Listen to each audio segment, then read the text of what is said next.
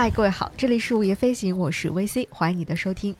今天呢，是我们非常久违的一期午夜飞行的聊天节目。今天我们要对谈的这位嘉宾呢，啊，是我一直都非常好奇也特别喜欢的一位咖啡师，或者说是一个咖啡品牌的主理人。那在他正式登场之前呢，我要先跟大家介绍一下他的店和我是怎么认识他的。你好。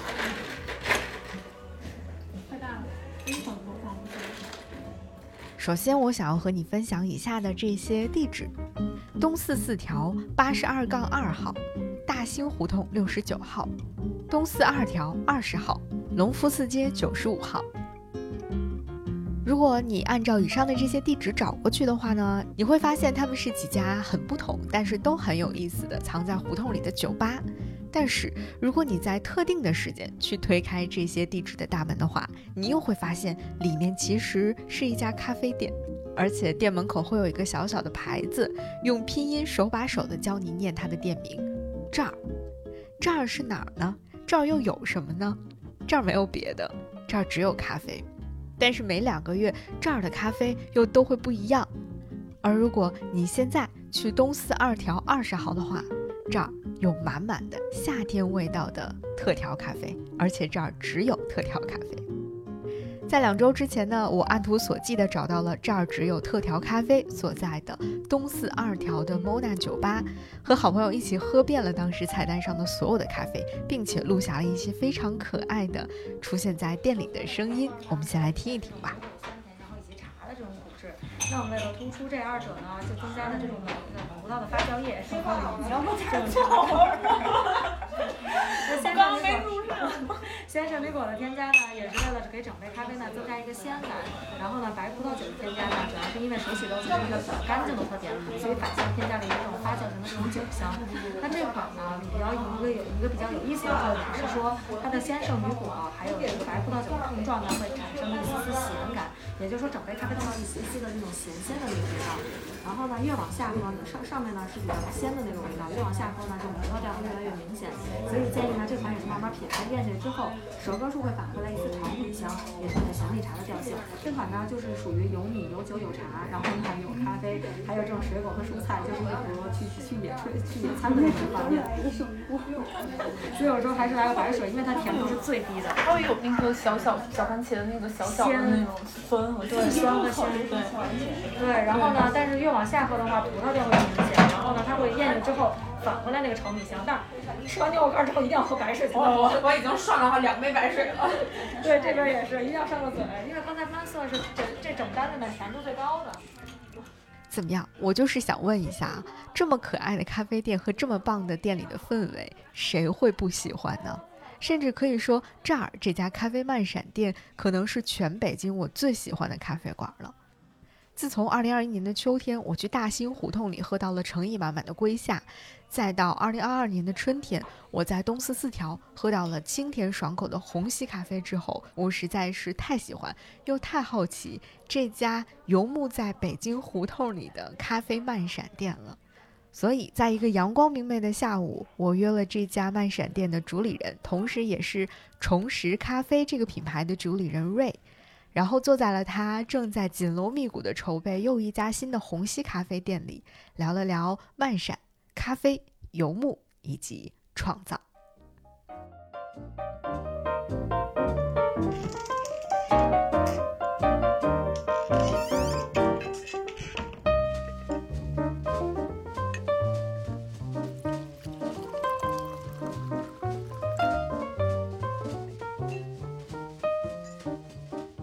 首先，请瑞跟我们大家打个招呼吧，然后跟大家介绍一下你自己。我想想啊，我好像没有怎么特别介绍过我自己。嗯，我是咖啡漫闪店的主理人就好了。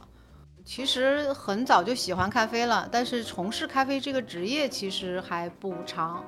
嗯，三四年的时间吧，四年不到，三年多。然后开店的话，就是慢闪店是我的第一个店吧。嗯，就七月份马上就满一年。哦，那就从去年夏天开始做。对，就是下一期慢闪就是一周一周年。嗯，所以下一期会做什么？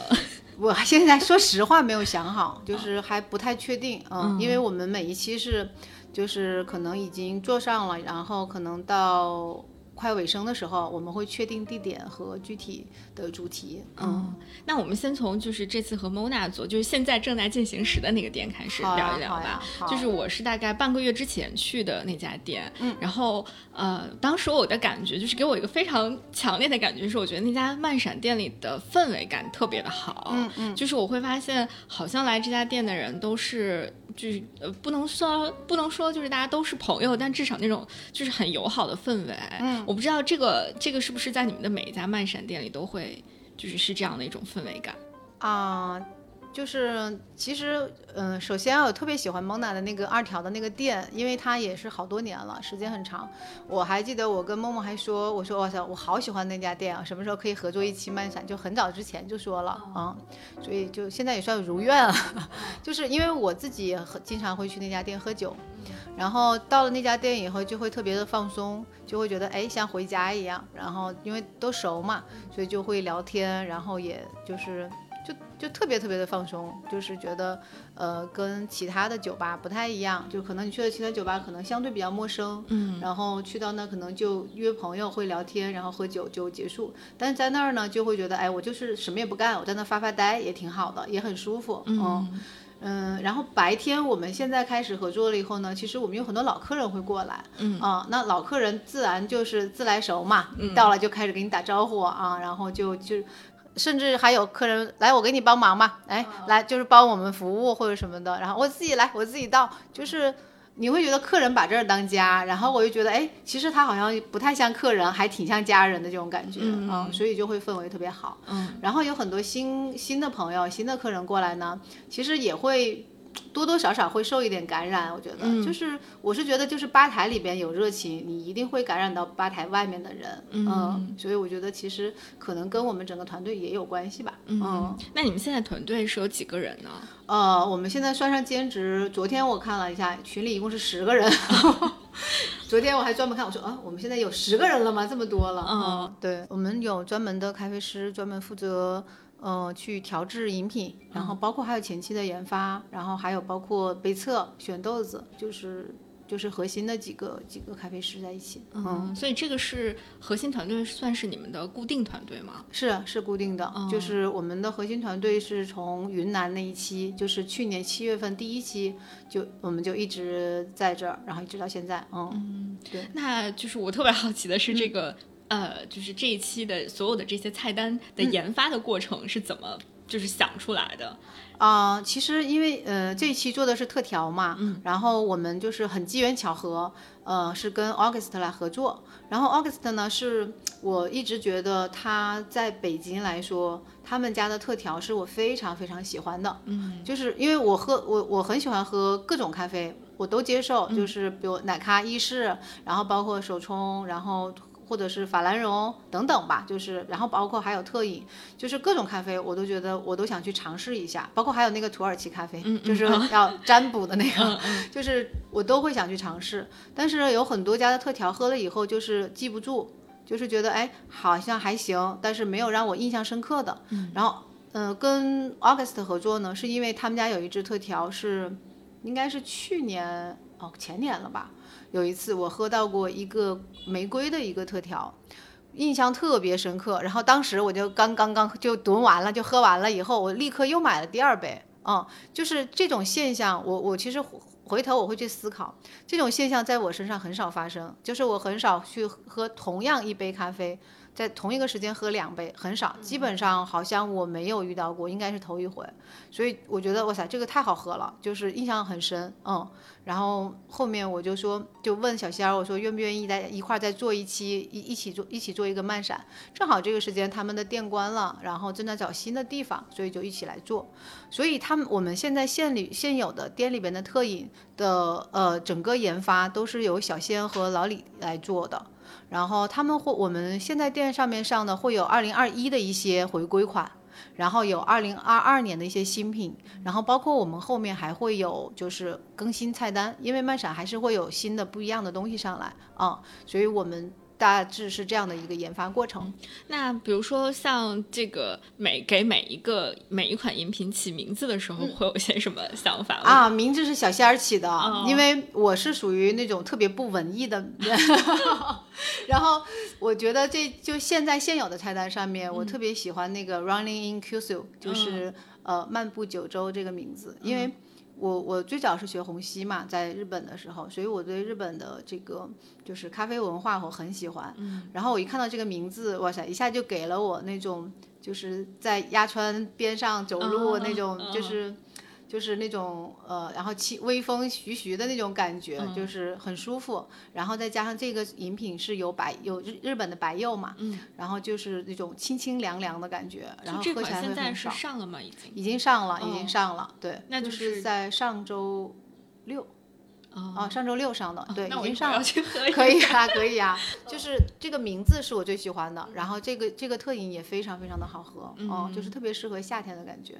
然后其他的名字，我觉得每每一每一只的名字就是会有一个故事，嗯，然后就是会告诉你，比如 shimmer，shimmer 就是微光，嗯，然后会就是你到时候看吧，然后收集卡收集一下卡片，就是每一个它都会有不一样的故事在里边，嗯。我我印象最深刻的就是那个 picnic 啊，啊，然后他说里面最后就是啊有菜有蔬菜有什么 有有主食，然后就像要要去野餐了一样。对，嗯。就是来店里喝，我觉得来店里喝特饮的人其实很享受，就是呃讲菜的这个环节，对对对，就是讲饮品的这个环节，就是就是其实呃我们我会发现，其实我们用大概三十秒的时间吧，差不多来讲解一支饮品，就是。会让你对这支饮品有一些了解，就是我们怎么去制作它，这是一个。第二个其实很重要的是会告诉你我们的建议，你怎么样去喝它。嗯，就是因为有的可能要先喝泡沫层，有的可能你需要先闻一下香气，比如那个 lavender 就是薰衣草的那一款，嗯，你可能需要先闻一下它的香气，因为上面有薰衣草嘛，薰衣草的花，所以闻起来会很香。嗯，但是。呃，很多人就是以前不讲的时候，很多人就拿到以后吨吨吨，就是他也好像喝了个寂寞的感觉，就是，啊、就哦，好好爽口，好好喝，但是不知道有什么，就大概是这样。所以无论是我们去有用虹吸冲煮一只豆子，我们也会给你讲解这只豆子来自于哪儿，然后是一个什么样的处理方式。然后就因为它是这样的处理，所以你能喝到什么？其实它是一个有逻辑性的。哦，然后包括像我们现在的特饮，我可能会建议你，哎，你先喝一下泡沫层，然后再把泡沫层和液体层一起喝，然后最后就一饮而尽。嗯，那这这三个喝起来其实是完全不一样的感觉。嗯，所以我我觉得这个其实是很有必要的。嗯，而且能够看出你对你这支饮品的用心。嗯，我觉得客人是能够感受到。嗯，我觉得就是我到后面，因为我那天大概喝了有六七杯，应该我除了好像有一杯没有那个，就是已经做完没有原材料了，没有喝到。然后我在大概喝了六杯吧，然后我就一直在看着那个小姐姐在给所有的人都来重复一遍。我觉得这个工作特别的辛苦。是我们，嗯，我们如果比如六日的话，小仙儿是从早上一直讲到下班，讲的口干舌燥，晚上回去嗓子都哑了。对，我就觉得就太辛苦了。但是就是这是你们的一个坚持，就一定要这样做。是，就像在吧台一去摇，因为我跟老李在吧台出品嘛，嗯，然后每一次就下班以后，我们胳膊都酸的不行，然后我就给大家买了那个膏药，就是给所有人都 买了膏药，对你晚上一定要贴上，就是那个发热的那种，要不然第二天就就就真的是摇不动，嗯，因为嗯、我们会去去讲频率和次数，嗯，就是你一定要摇够。否则的话，那个泡沫是大泡，它不会很绵密，然后你喝起来就没有那么顺滑，也没有那么的爽口，哦，嗯、所以我就觉得就是，嗯，就是还是坚持吧，就是你要、要摇够那个那个那个次数，然后频率还得快，因为有的时候我们如果慢慢的去摇，它的时间很长，你出来的一样也是大泡。所以我们通过不断的去去去测，还是就是哗哗哗哗哗就得又快，然后就是那个次数也得达到才行。嗯，那所以就你们整个研发一一套菜单，就比如七只豆子做下来，大概要用多长时间去做？就是从呃准备要去做这款产品到最后把它就做出来呈现出来，对对对，其实是会要花很长时间的。有的时候你看像一些经典款，小仙儿应该是你想怎么的也得有个大半年的时间了，嗯，因为里面用的原料会很多，然后要不停的去试，不停的去测，然后不光是测品种，还得测数量、剂量等等，就是反正反反复复的去测。嗯，其实我自己的感觉就是，确实你们这个慢闪电这个名字起的特别好，就是“慢”这个字是我给我印象还挺深的。就首先是，比如说你你刚才提到，如果有压单或者是客人很多的情况下，那可能要等将近一个小时，但是就是其能看到很多人还是很希望愿意在那儿等的。嗯，我觉得就是慢，无论是在你们这个店开的频率上，还是在你们制作每一款咖啡的时候，都感觉是那种。并不是很着急，然后就是慢慢的在进行的这个、这个状态。哎，我觉得你这个点还挺好的，因为第一个第第你是第一个从这个角度来分析这个“慢”字的，对对对。因为因为我当时那个我们是先点了三杯吧，然后就听到旁边有人说，他们说现在要点要再等四十五分钟，然后我就跟我朋友说，那要不然我们现在是不是把后三杯也点上，这样我们把这个喝完，然后然后就下一个就能对对对，然后就觉得好像大家一直都不是特别着急。也没有说，比如说我为了要，嗯，就像你刚才说的，我我先把它做好一部分的底，然后我再去再再去就很可以出品很快，嗯，好像都没有特别的着急的这种感觉在里面。嗯，确实是因为有的东西预调出来的话，它的口感会大打折扣，嗯，所以所有东西都是现现现调，嗯，所以每一杯可能会需要相应的时间，嗯，所以你不会考虑。嗯，就营收 是要问这个，就是 对呀、比如说，那我可能如果我的每一天能够卖到多少杯，可能会赚到更多呀之类的这些。嗯，其实说实话，因为开店，我觉得其实还是要盈利嘛。但是对我们来说，对我或者是对于小仙儿来说，我觉得我们至少第一目的它不是盈利，嗯。就是我们需要保证每一杯的产品，每一杯端到客人面前的饮品，它都是优秀的。哦，因为我记得有一次是，嗯，就是我们调好了一个产品，然后那个杯子是那个杯子的外边，它那个那个可能当时那个接缝的那个地方是有一点问题的，但是我我们就看到了，然后就我说，哎，外边没事儿吧？就是喝嘛，但是就这样的一点问题就不行，不能出品。哦。然后，当然还有其他很多很多各种各样的，就是只要有一丁点问题，我们就只要我们知道的，就肯定不会去出品。我们拿到客人面前的，一定是我们觉得肯定 OK 没有问题，任何一个步骤都没有问题了，才会拿到客人面前去。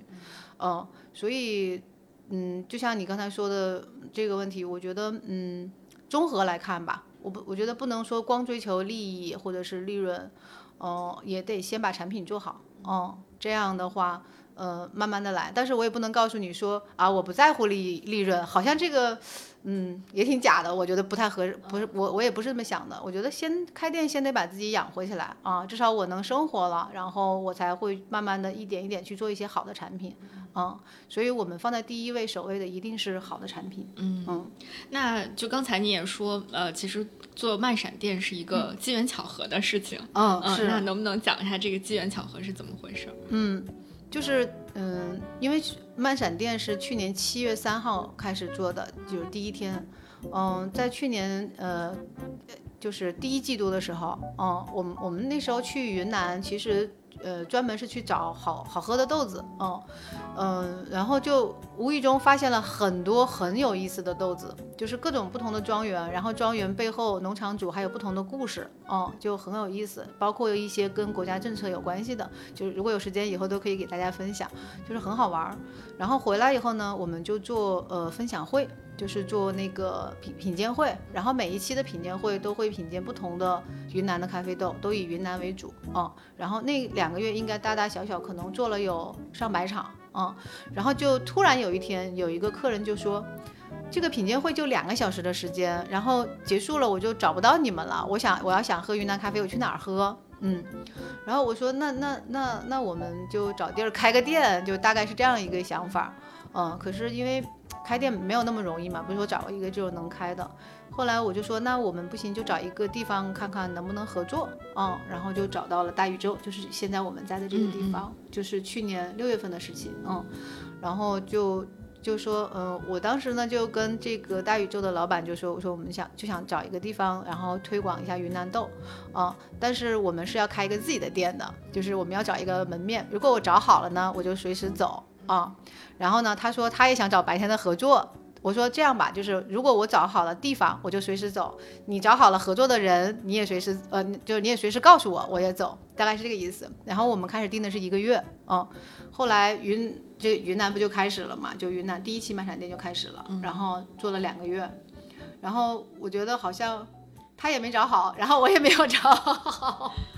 就觉得，但是好像我们那个时间觉得，呃，客人就问我说，哎，你们你们两个月以后干什么呢？啊、然后我记得那段时间我还就一直在想，我说，哎，两个月以后干什么呢？那个时候正好去参加那个就是就是那个 BOP 嘛，我们就能够杯测很多龟下，正好是龟下的季节。我说，哎，要不然我们下一期改个主题吧，我们做龟下的豆子吧。啊、就这样就来了第二期。然后这个时候就是迷雾的老板，就是你你去过的那个酒吧，就是有一个小院子的那个，嗯，我很喜欢那个酒吧的环境。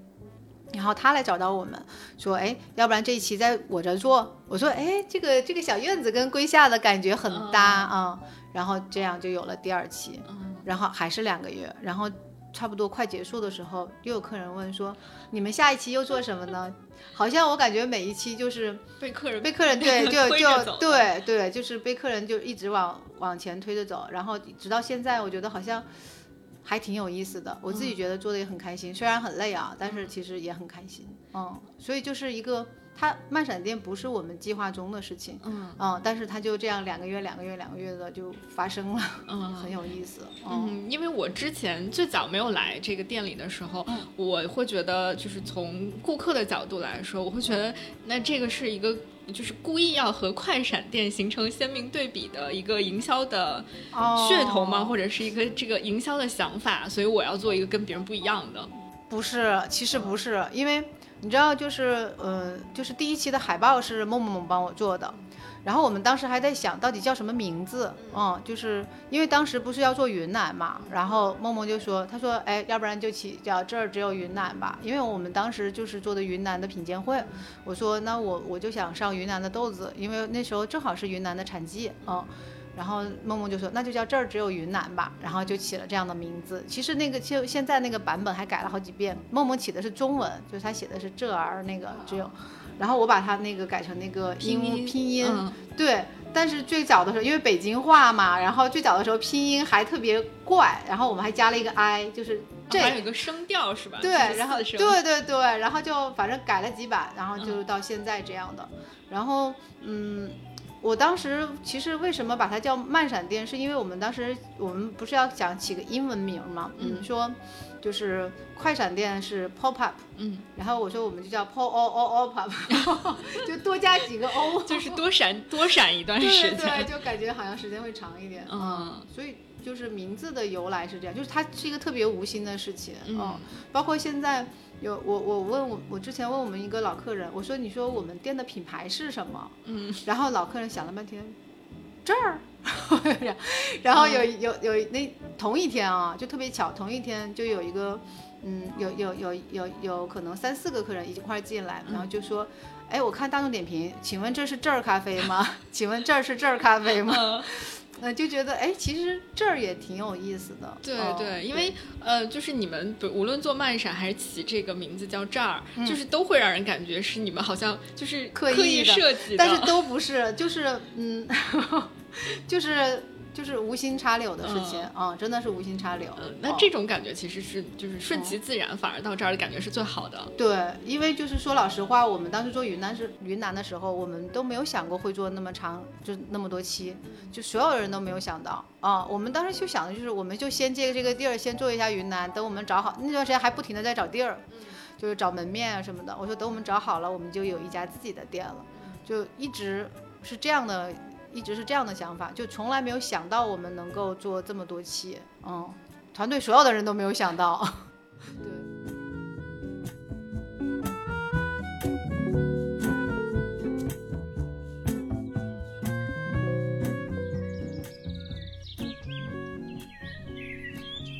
之前好像有看到一个你们的采小的采访里面说，就是一种游牧在游牧的咖啡馆的感觉。就这个游牧，我听到这两个字好像是我忘了是在哪儿了。然后就是我觉得这两个字形容其实挺好的。嗯就我觉得我们好像就是在游牧，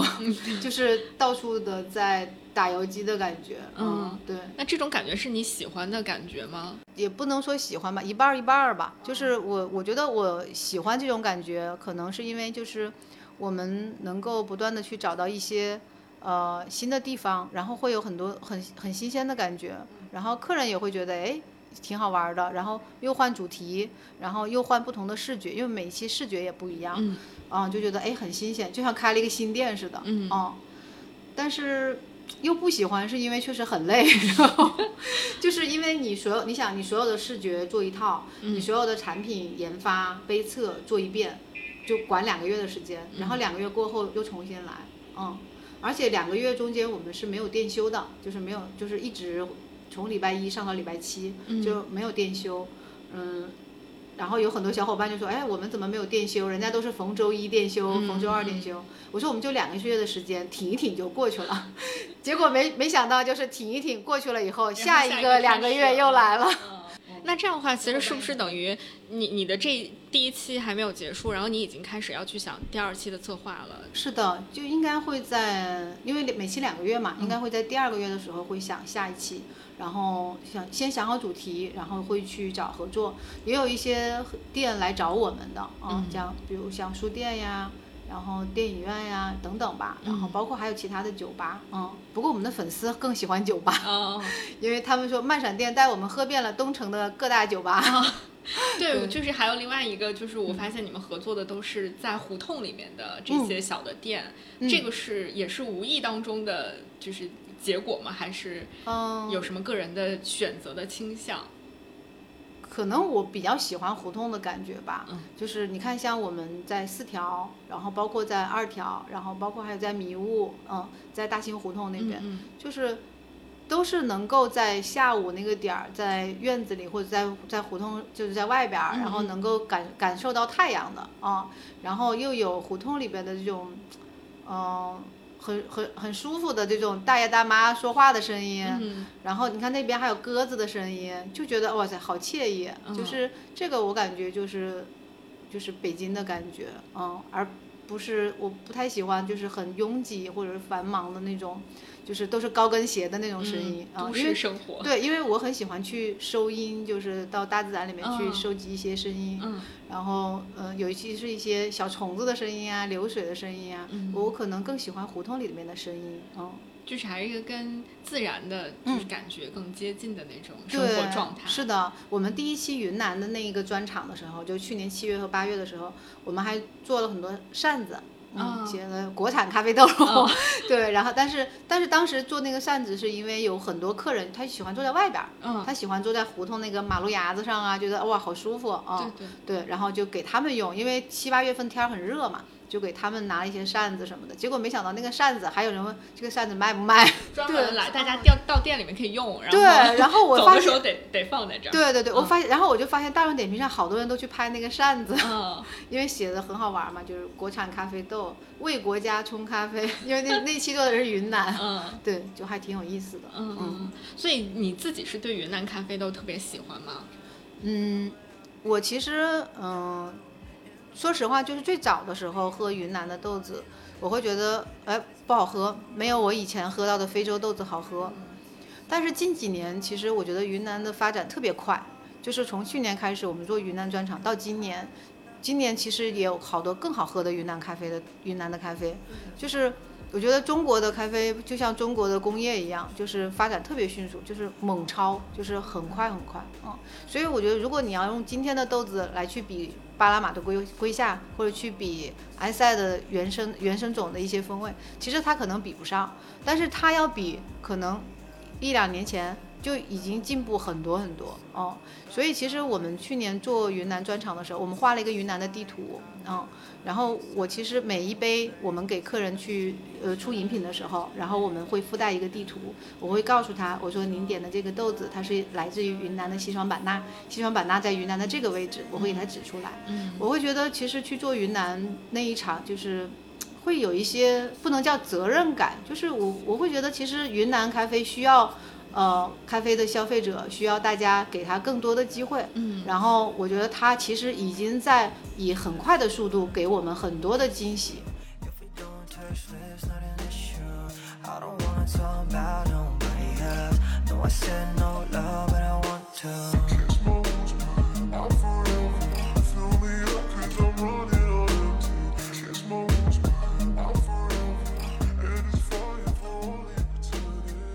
刚才提到，就是之前在日本去学过咖啡，嗯那当时是什么机缘，然后要到日本去学咖啡？嗯，就是特别巧合，就是不是不是专门去报班去学的，就只是很喜欢咖啡。然后到了日本以后，我喝到的咖就是就是虹吸咖啡，第一杯虹吸咖啡就是在日本喝的。嗯哦，就是觉得，哦，怎么能这么好喝？就是怎么能这么甜？嗯因为它是一支深烘的，因为日本好像比较上了年纪的咖啡馆，嗯。都是会有深烘的豆子，嗯嗯、基本上会都会有，然后就会觉得，因为以前对深烘的豆子会觉得它不是不喜欢，就是可能会，嗯、过于醇厚和过于苦的感觉，对就是很早的时候对，然后。嗯，但是在日本喝完以后，我说哇塞，这个好甜呀，就是不会说让你一点儿一点儿去喝，我就真的是就几口就能干掉的那样好那样的好喝，嗯，所以就在那儿，就是因为我当时去的时候是其实是去日本散心吧，算是在那边待大概小小半年的时间吧，然后就每天就去学，就去看，就是人家也不收我为徒弟，但是就是去琢磨呗，嗯，然后这样学的虹吸，嗯对，你就是每天到店里面去看它，我就每天去客人嘛，嗯。就是客人嘛，对，就每天在那儿喝、嗯。喝咖啡，然后去看他怎么冲煮，然后有时不时的可以跟他聊一聊，然后经常我经常会问各种问题，就是第我记得印象中第一次问的问题就是，哎，你这个水粉比是多少？因为我们去去交流的时候，其实我我会一点点日语，但是不精通，尤其这种专业术语我就不行啊、所以我们都会用一个翻译器，你知道。就是我翻译好了以后给他放，然后他都说好了要给我听，这样子的，嗯，就很有意思。那老板也很，就是每天都对很大，他很很好很好，是一个老头，他很好很好，所以我我就觉得就是那一次其实启蒙了我吧，算是我我会觉得，嗯，就是直到回就是回到北京以后，我开始去呃参加系统的咖啡的学学习，比如像 SA 的学习，比如说像 Q Grader 的学习，嗯，但是因为学这段时间就没有接触虹吸，但是一直都。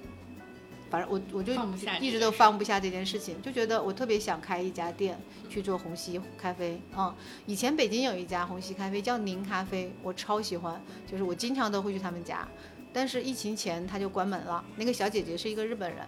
嗯，然后他就关门了。他们关门前的最后三杯咖啡是我喝的，嗯，就是我当时只剩下三个豆了，我说我一样来一杯，然后我们就在那方聊了一下，我就觉得其实挺感慨的，就是因为虹吸真的是能够去放大很多豆子的优点，然后它会更醇厚，然后能够香气能够更好。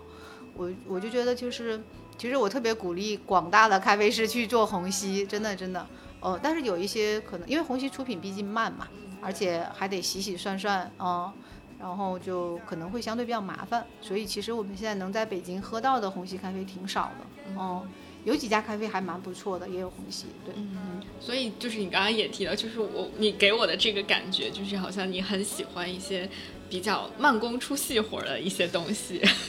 哎，好像是哎，嗯哎，你不说，我觉得好像好像确实是，嗯，因为就是虹吸在大家常规的印象里面是很少，就是会、会有人去做的，因为它真的很费时间。嗯你要做一杯虹吸咖啡要等很久很久，然后对你就看咖啡师在那边真的很很忙碌很累对，但是就半天才能够才端出来一杯。出来。是的，嗯是的。然后我们现在不是做这个虹吸长期店嘛，我们还会用虹吸壶来煮茶。然后我们之前做研发的时候，我们在测就是煮虹吸煮比较耐萃的茶，比如像普洱，然后比如说像台湾的洞顶乌龙，就很好喝，超级好喝，就是它的香气会就是爆炸，你知道吗？被充分的萃取出来了。对对对，嗯真的很香，因为这些茶其实很适合去煮，嗯，因为我们家有一个煮茶器，很有意思。我们家有个煮茶器，以前我老用它来煮那个小青柑，因为小青柑泡我总觉得泡不开，我就会用煮煮茶器去咕嘟去煮煮个一分钟两分钟这样子。然后那天煮茶器坏了，然后我在想，它不煮的话就会比较淡嘛味道。然后我说，哎，我用虹吸壶试试，因为虹西湖也是一个煮的过程，煮咖啡的过程。然后我就煮了一个，我说哇塞，好好喝呀！我说能不能用它来萃其他的茶？然后我们就进行了不同的尝试，啊、然后包括我去 Golden 那边，因为 Golden 是我一特别尊敬的一个虹西湖的老师啊、然后他就说，哎，你试试台，因为他是台湾人嘛，他说你试试台湾的东鼎乌龙呢。然后我们就买了一个呃得奖的一个东鼎乌龙，哇塞，真的那个香气，哇塞，爆炸了，太好了。所以我后面在这边做的店，就是我们叫会有三丰尝试嘛？对，我们叫 Siphon House，、就是我们可能不把它单独定义为咖啡，嗯因为里面会有咖啡，会有茶，就是叫虹吸屋这样子的一个、嗯一个一个地方。就你不喝咖啡，你可以过来喝喝茶对，也哦很好。哦，这个好棒！对很好。哦，等等店开了，然后我好呀们再来好呀 再来喝一个。我们是不是聊跑跑偏了？不是聊漫闪电吗？聊跑偏了。没关系，没关系。到时候我们可以再来，就专门为红西湖做一好呀好呀期节目。好呀，嗯因为真的很难得。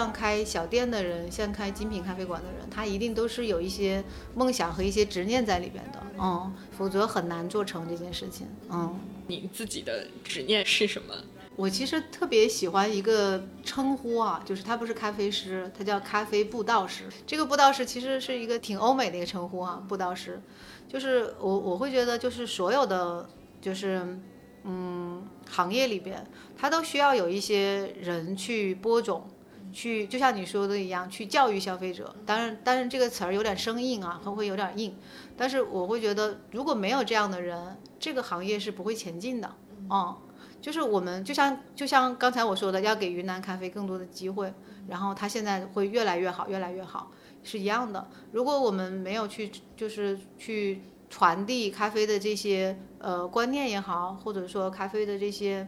嗯知识也好吧，小小知识科普呀，或者不管怎么说都好。如果没有做这方面的东西，其实我们可能还会继续停留在最早的时候，我说两大桶的那个时间。其实我也是不断的去喝，然后不断的听别人说，不断的被别人布道，然后我才能够喝的。哦，原来还有桂夏。哦，原来还有云南，哦，原来还有这个，还有那个，哦，原来咖啡我们还能做成，呃，还能做成特调，对吧？还能做 picnic，还能做像番茄这样的，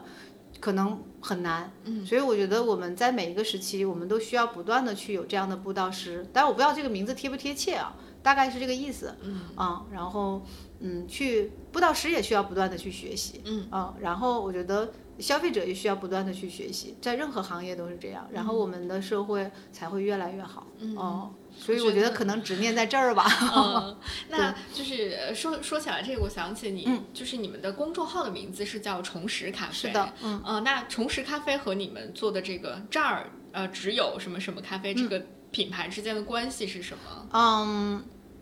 其实重拾是公司，是我们的公司的名称啊、我当时起这个名字，呃，也有一些小故事，但是我我最希望的是表达的是，我们叫我这个名字叫重新认识，嗯嗯，就是因为我我自己就是对咖啡有重新认识的，就是我可能原来认为的咖啡是这样子的。然后现在我就哦，原来咖啡还有这么多种可能性啊、嗯所以在公号里边，我们的不能叫 slogan，那个叫什么来着？就是那个有一个小 tips 嘛，写的是嗯，世界上有成千上万的咖啡等待我们重新认识，嗯。啊、因为没有一个人能够说我把全世界所有的咖啡都喝完了，没有的，因为世世界上真的有太多我们不知道的咖啡啊、等待我们去重新认识，所以起了这么一个名字，嗯，然后嗯，这儿只有这个咖啡呢，这这儿只有这个卖闪电呢是。呃，我我其实更愿意把它做成一次活动吧，啊，因为不是跟你说这个名字是我跟梦梦做海报的时候想到的，嗯。就是特别无心的，它真的不是一个蓄意的事情，就是很很无心的。我们当时就是想做一期海报，就想在这做一个活动，就类似于还是那种做品鉴会那种思维，那个时候，嗯嗯所以叫这儿只有。其实我我到现在一直想做嗯漫闪电的一个品牌升级，但是我一直不知道起什么名字好啊、所以。两者的关系是这样，同时是我们的公司名称，然后这儿只有是我们漫闪电的活动，嗯，因为我最早是去了那个龟下的那个店嘛，嗯然后就是，然后应该是到这儿，就是到、到这家店来喝虹吸的时候，嗯。然后我记得好像就是我当时也是临走的时候，我在那边付款，然嗯。后我说你们下一期会做什么，然后你应该就是当时好像是你在吧台里面，然后说你可以关注一下我们的公众号，我才去关注公众号，然后啊。我就发现那个名字叫重拾拾咖啡，我就特别喜欢这个名字，因为我觉得就是这个世界上有很多东西都需要我们去重新认识，嗯。就是你会就帮你打开很多新的世界的大门。这个名字起的特别特别就是好，感觉不太，就每次都有不一样的东西。嗯。嗯，我觉得就是这就是我们的初衷，嗯，挺好。其实我挺开心的，就是就是终于有人能理解我们，就挺开心的。呃嗯，，那应该在这个过程当中，你会遇到很多就是。比如说，跟你们因为咖啡认识，或者是从你们的顾客变成了朋友的这样的一些经历吧。就是漫闪店不像一个，嗯。比如打个比方，比如比如说像连锁咖啡馆，它会有一个很条条框框的一个 SOP，它会有很多的公司的一些章程或者一些规范规则需要大家去遵守。可能漫闪店相对来说，我觉得更像是大家的店啊、嗯。因为我们之前做了一次展嘛，就是在蒙娜那个农夫寺那个店，做了一次小展，叫这儿只有我们的咖啡。啊、因为我们每期叫这儿只有什么什么咖啡，那个展叫这儿只有我们的咖啡，就会发现有好多人。我们当时选那个展示从大众点评上面选很多照片，然后我们把它打印出来，然后放在蒙娜去展出，然后底下会加大那个客人的 ID，嗯，就是这是你的照片，然后下面就是你的 ID，就会放在那，然后就有就有客人过来，然后说。哎，这不是我的照片吗？一看，哎，这不是我的名儿吗？就会莫名的很感动，就嗯就是这种。所以我，我更希望就是漫闪店是我们大家的店，嗯、就是也不是说，嗯，是我的，或者是说是谁谁谁的，我觉得就是我们大家的点，嗯。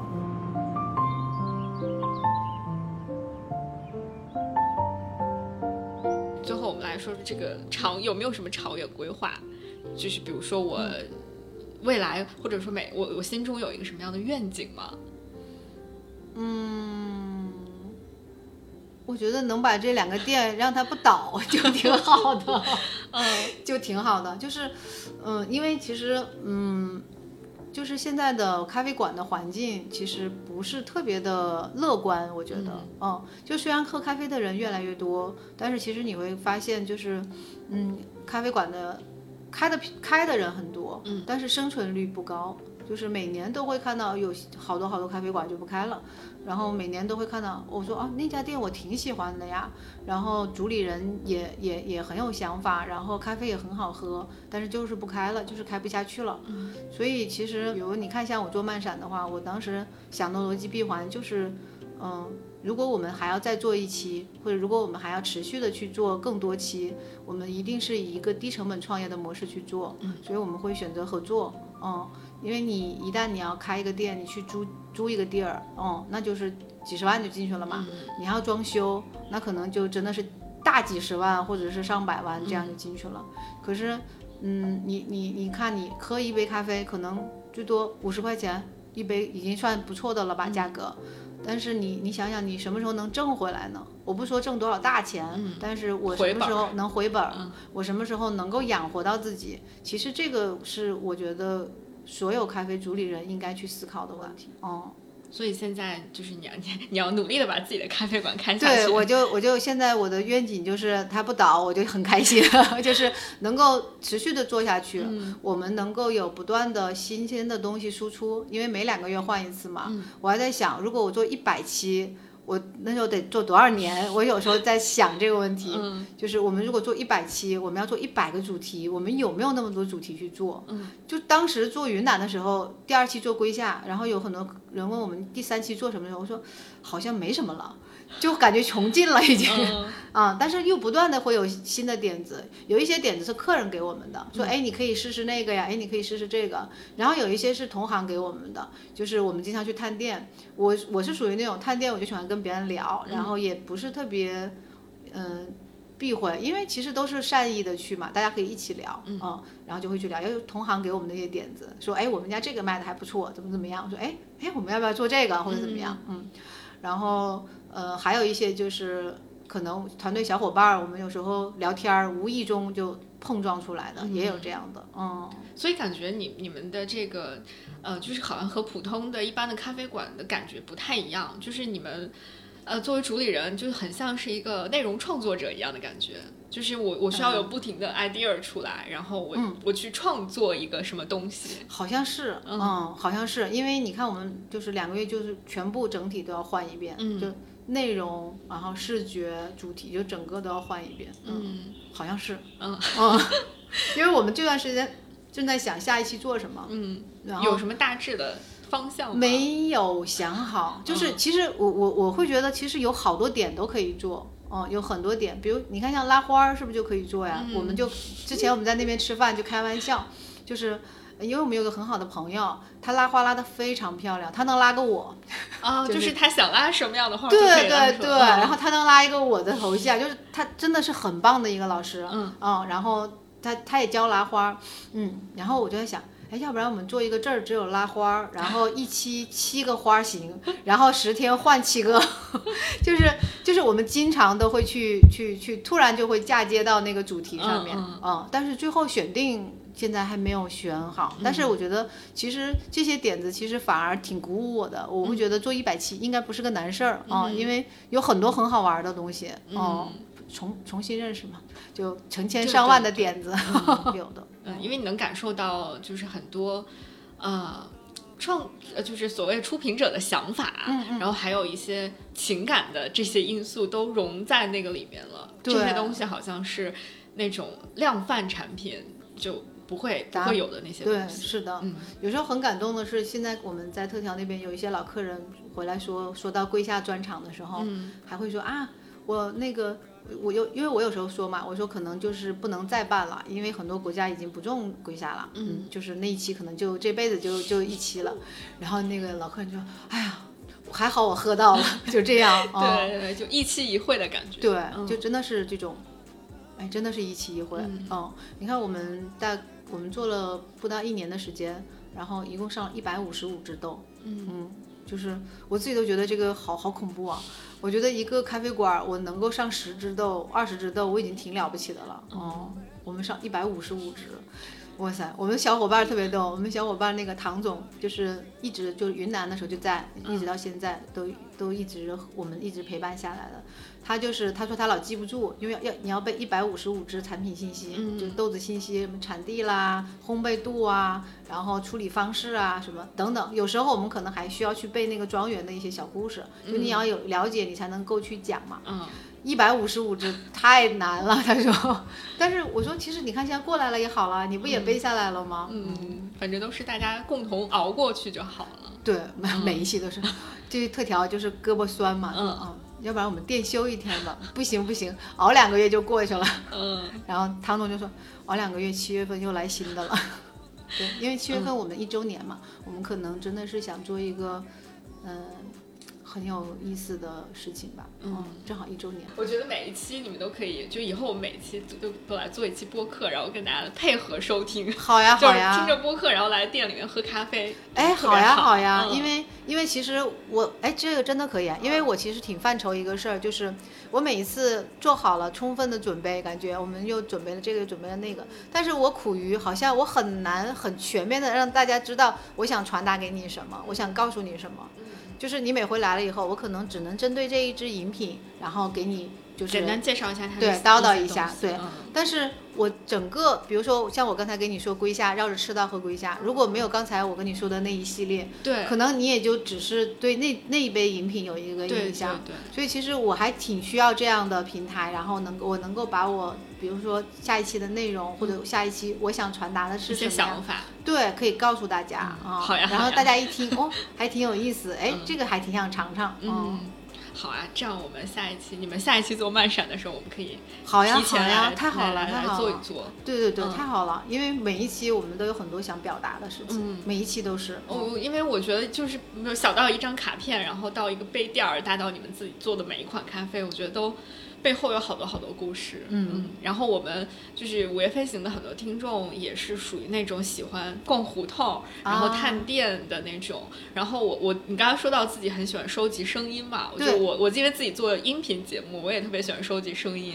然后就最近也在想，就是因为也出不去北京，所以就是一想在做就是做一些就是收集北京的不同地方的声音的故事的这种一些一些小的计划，我觉得可以把这个两个融合在一起。哎呀，太好了！哎，你可以收集红西湖的声音。啊，可以呀、可以。我我之前收过一次，但是可能设备不太好，嗯。但是我很想收它的声音，是因为有一天在这边下雪了，然后外边哇塞特别白茫茫的一片，我就在外边去煮红西的感觉，就是有一天有扫雪的声音，因为我很喜欢这些声音啊，然后有鸽子叫，然后又有鸟叫，然后还有乌鸦叫，然后还有就是人走路，还有骑车，然后然后还有那个咕嘟嘟咕嘟嘟咕嘟嘟的那个声音就很好听。啊，这个我想一想，感觉然后还有踩雪的那个，还有踩雪的那种，就踩踩在雪上那个声音，嗯，很好听。嗯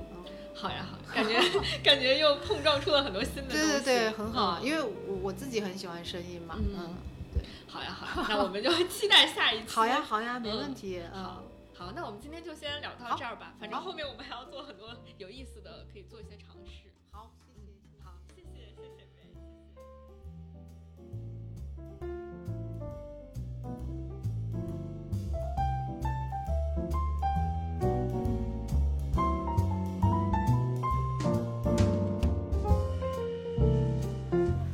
OK，我现在从四条出来了，然后，呃，听说他们换了新的菜单嘛，所以我现在要 从四条再去二条，去店里喝咖啡了，朋友们。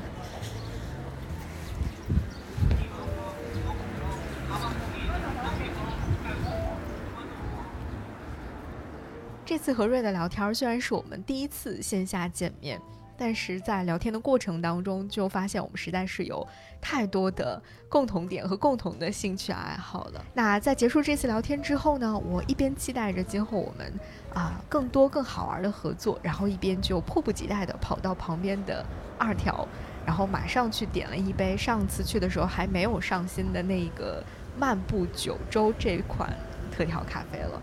啊，在我喝到这款咖啡之后，我真的觉得这就是我最喜欢的那种特调咖啡了。它非常的清爽利落，而且里面加入的日本清酒的味道和冷萃咖啡的味道互不冲突，又各在其位。嗯，干净又舒服的那种感觉，就像是啊、那天下午非常爽朗的风一样。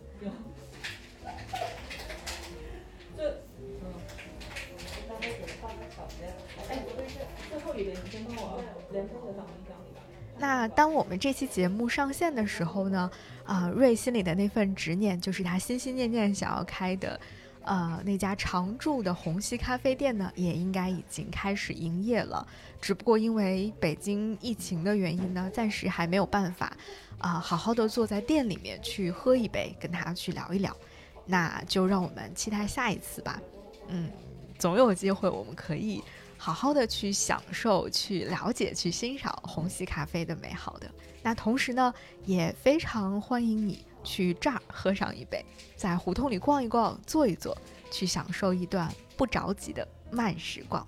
这里是午夜飞行，我是 VC，啊，感谢你的收听，我们下期节目再见。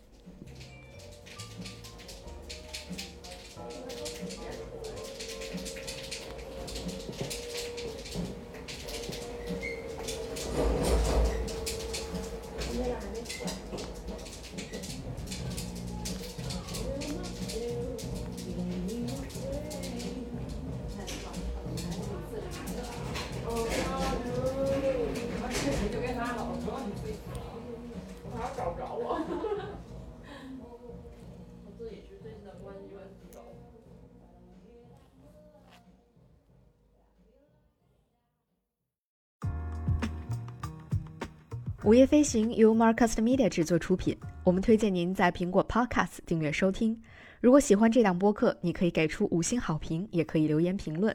同时，我们的节目也会同步更新在 Spotify、小宇宙、喜马拉雅、网易云音乐、QQ 音乐、荔枝 FM、蜻蜓 FM 等平台。另外，你也可以搜索“午夜飞行”的微博和微信公众号，期待你的关注和反馈。我们也欢迎有意向的品牌来赞助支持这档播客节目，合作联系可发送邮件至 hello at markusmedia.com。